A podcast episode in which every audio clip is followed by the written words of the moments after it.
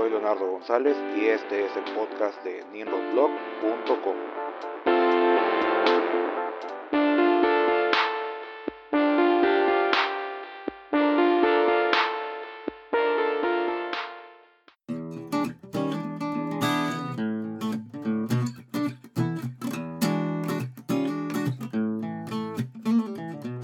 Bienvenidos al episodio número 17 del podcast de Nimrod Blog. En este episodio continuaremos hablando sobre la necesidad de que más mexicanos tengan acceso a prestaciones de seguridad social como salud, pensiones y vivienda, enfocándonos en por qué los pequeños y medianos empresarios deben tener derecho a estos beneficios tan básicos e indispensables para toda persona.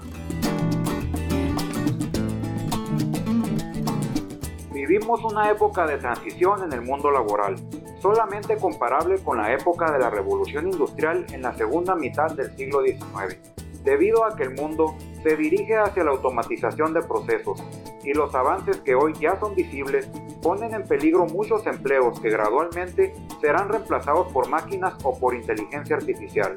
Y mientras que en el resto del mundo se preguntan cómo enfrentar este futuro ya muy cercano, en México apenas estamos intentando modernizar nuestras leyes laborales e implementar mecanismos para hacerlas cumplir. Y dicha modernización solamente llegó porque fuimos obligados por Estados Unidos y Canadá para poder firmar el Tratado de Libre Comercio. Y todavía traemos retrasos en muchos sectores de nuestro mercado laboral, entre ellos incluidos a los propietarios de pequeñas y medianas empresas,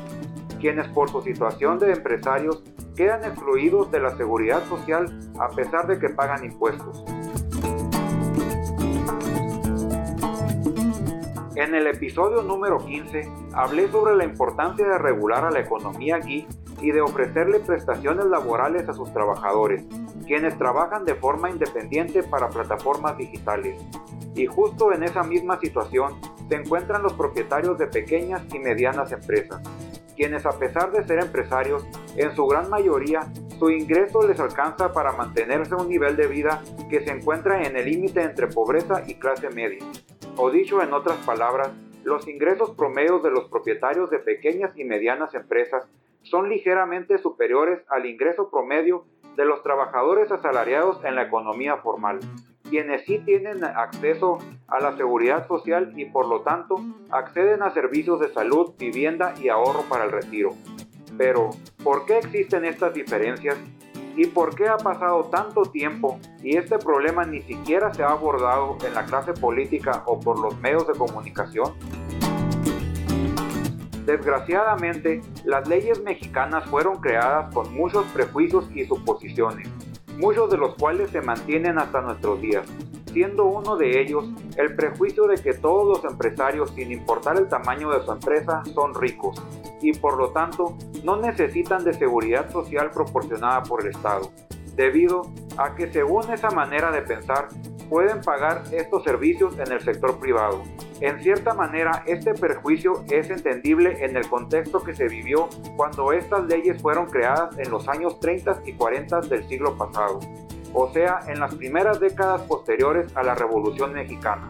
la cual se peleó debido a la gran desigualdad social y falta de derechos laborales de la inmensa mayoría de los mexicanos. Pero con el paso del tiempo, la realidad ha cambiado y desde hace ya varias décadas se han creado miles de pequeñas empresas a lo largo y ancho del país. Y la realidad es que el nivel de vida de estos pequeños empresarios es apenas ligeramente mejor que el del trabajador asalariado promedio. Pero a diferencia de estos, carecen de acceso a la seguridad social,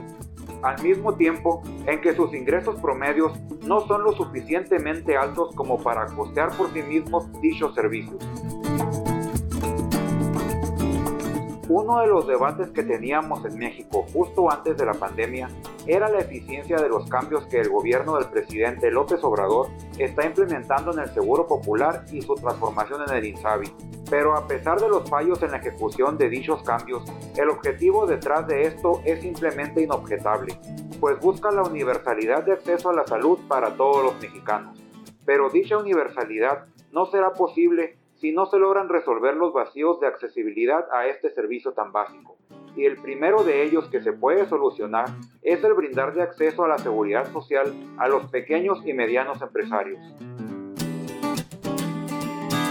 La mejor manera de lograr esto es mediante una de las propuestas que planteé en el episodio anterior, para brindarle acceso a la seguridad social a los trabajadores independientes. En esta propuesta se plantea el agregar al costo de las cuotas de seguridad social y ahorro para el retiro a los regímenes fiscales de personas físicas enfocados a quienes facturan menos, los cuales representan la gran mayoría de los propietarios de pequeñas y medianas empresas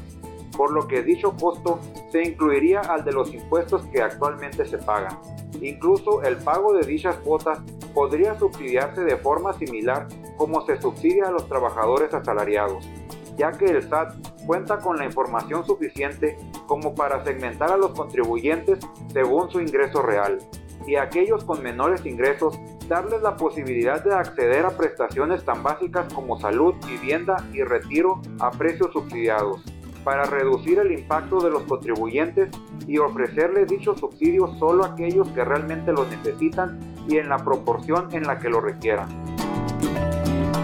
Como podemos ver, en la vida real no solamente existen blancos y negros, por lo que se pueden implementar soluciones intermedias ya que si bien la mayoría de los propietarios de pequeñas y medianas empresas no pueden costear servicios de salud privados, por lo menos no sin poner en riesgo sus finanzas personales, sí pueden costear las cuotas de seguridad social similares a las que pagan los trabajadores asalariados. Entonces, en resumen, es posible el garantizar acceso a servicios de seguridad social a este segmento de la población sin que esto represente un costo adicional a las finanzas del gobierno. Además de que el incluir estas prestaciones en el pago de impuestos podría servir como incentivo para que una parte de quienes operan en la economía informal se formalicen y comiencen a pagar impuestos, con la intención de acceder a las prestaciones de seguridad social. A lo que debemos agregar que además de acceso a salud, se le da acceso a este segmento de la población ahorro para el retiro, lo que ayudará a resolver una parte del ya estructural y complejo problema de pensiones que pondrá en riesgo las finanzas públicas del país en los próximos años. Y por último, la ventaja que representa para la economía el que esta parte de la población tenga acceso a la prestación de vivienda, lo cual puede reactivar en el mediano plazo al sector de la construcción y reducir el rezago de acceso a la vivienda que existe en el país. Para concluir, no hay dudas de que el buscar la universalidad en el acceso a servicios básicos como la salud, ahorro para el retiro y vivienda debe de ser el objetivo de todo gobierno.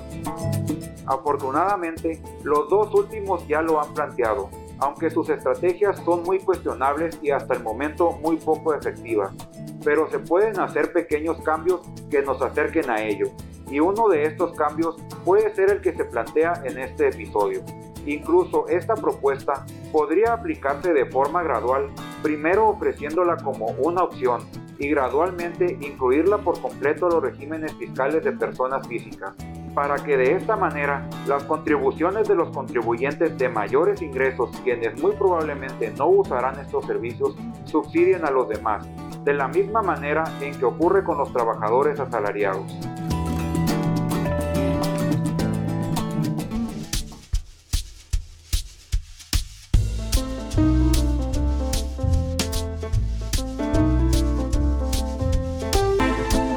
Muchas gracias por haber escuchado este podcast.